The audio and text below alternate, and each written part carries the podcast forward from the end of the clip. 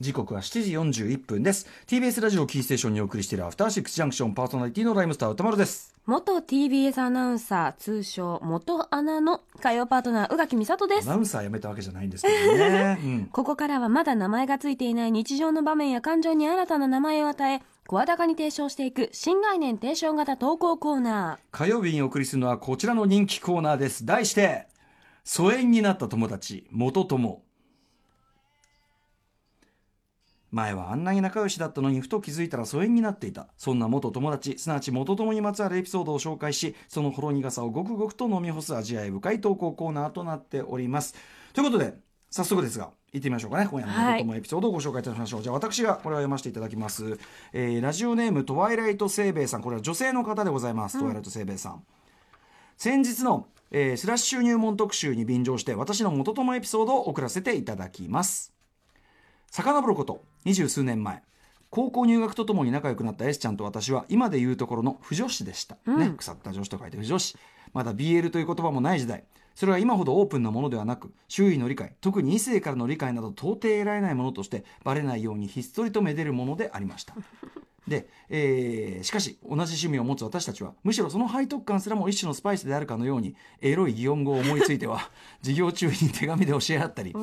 家で書いた BL イラストをこっそり学校で見せ合ったりさらには2人で合同同人誌を出したりして同志のみが分かり合えるひそやかで濃密な地下活動を楽しんでいました、ね、これだって男のオタクだってそんなにそこまでね、まだ大手振ってない時代ですからましてねね。女性のねオタク浮上となるということですかね。でえそんな S ちゃんとの関係が変わり始めたのは高校を卒業して社会人になった彼女にイケメンの彼氏ができた頃からでした。すぐに彼氏と同棲を始めた S ちゃんは当然のように同人活動をやめ自分で出した BL 本も全て処分し完全に彼氏中心の生活へとシフトしていきました。それでも時折今どんなの書いてるの？見せてとせがんだりもされるので当時一人で書いていた同人誌を渡したりしていました。しかしある日いつものように S ちゃんのアパートに遊びに行った私は信じられない光景を目にしたのです。なんと私の書いた BL 同人誌が2人の寝室に堂々と置いてあるではないですか。ギャー。確かに同棲している S ちゃんに渡した時点で彼氏も目にする可能性は考えましたがそれでも 男性には見せないものが大前提だと思っていた私は彼女を問い詰めました。やっぱ2人の信頼関係でね、そうですね。やってた。ってするとまさかの彼氏も一緒に読んだよ。あそこのシーンとかマジ笑った。ありえないよわらとの軽い返答。やだ私が他人に自分の作品を笑いながら見られたという恥ずかしさと平気で読ませてしまう S ちゃんに対する怒りで声も出せずぐるぐるしてしまいました。そうでしょうね。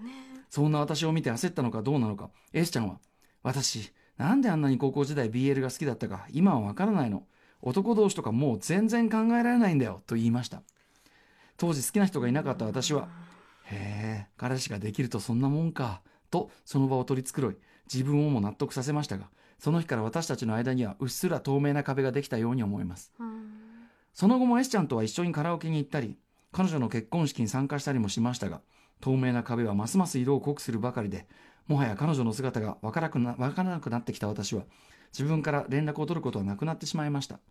そして同様に彼女からの連絡も減り気づいた時には立派な元友になっていました。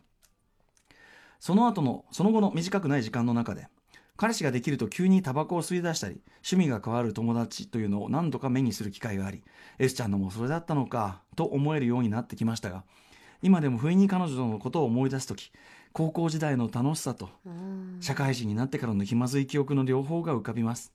そして私はといえばその後何度か彼氏ができましたが相変わらず BL は大好物のままです。最高。いやー、ブロマンスって本当にいいもんですね。ね、全く懲りないままでね。トワイライト最高セールさんいいぞいいぞねいいですね。うーん、これ切ないなその高校の時のね、うーんその幸福な、その思い出がある分、余計にねその後やっぱそのちょっとそのデリカシーに書く。いやもちろん好きなものが変遷していくっていうのは当たり前にあることで、もしかしたら卒業しちゃうこともあるかもしれない、うん。それは別に。いいとして。でも人の好きなものを笑っちゃいかんよまあーって思っちゃう、S ちゃんもそこまで悪気があって彼氏と見たって話をしたんじゃないのかもしんないけどでももう完全に見てるね。その要するにこっちは昔の気持ちで「いいでしょいいでしょ」って一緒に「ああ素敵って思ってくれるの思ってたのに、うん。やっぱげ笑ってしまったよと。なんかある種ちょっとこう上からうん。なんか、まあ、彼氏がいる私からすると違いますねみたいな感じがかましも入っちゃってんのかな。ちょっとある気がする。うーんうん。それがちょっとね苦い思い出になっちゃってますよね。そっかって言いながらやっぱ壁はどんどんね厚くなっちゃいますよね。うー。んねでもねこういうことばっかり、まあ、彼氏彼氏ができてこう離れちゃうことばっかりでもまあないとは思うんだけど、まあこればっかりは人による。人による。あのあれですよ。あのちょっといない人の話ってあれだけどあのひびちゃんがさ、うん。そのやっぱ高校の時のその友達がそのすごく仲良かったのにその恋愛をすることでそのやっぱちょっと距離感が変わってきちゃったり、うん。こっちからすると変な感じになっちゃってる。もしくはその振られて泣いてるとかっていうのを見て、うん。その恋男女間のその恋愛っていうのをすごく憎く思ったっていう その日比さんの話とかさ。書いてありましたね、うん。ちょっとそのこととかも思い出しました。あのゆゆりかのねあの確かにねあれも思い出したりしましたね。まあそれもすごく楽しそうで一つの楽しみ方なのですごくいいと思うんですけど、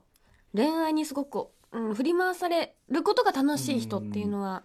まあねね、そうじゃない族から見るとすごくこう相入れないところがもしかしたらあるかもしれない。あと男もまああるっちゃあるよね男同士でずっとウヒウヒウヒ遊んでてでやっぱりその片側がね童貞の状態の時にですね片側にまあ彼女ができて、うん何お前まだ童貞なのかみたいなねかましとるかましとるうんしょうがなくねみたいな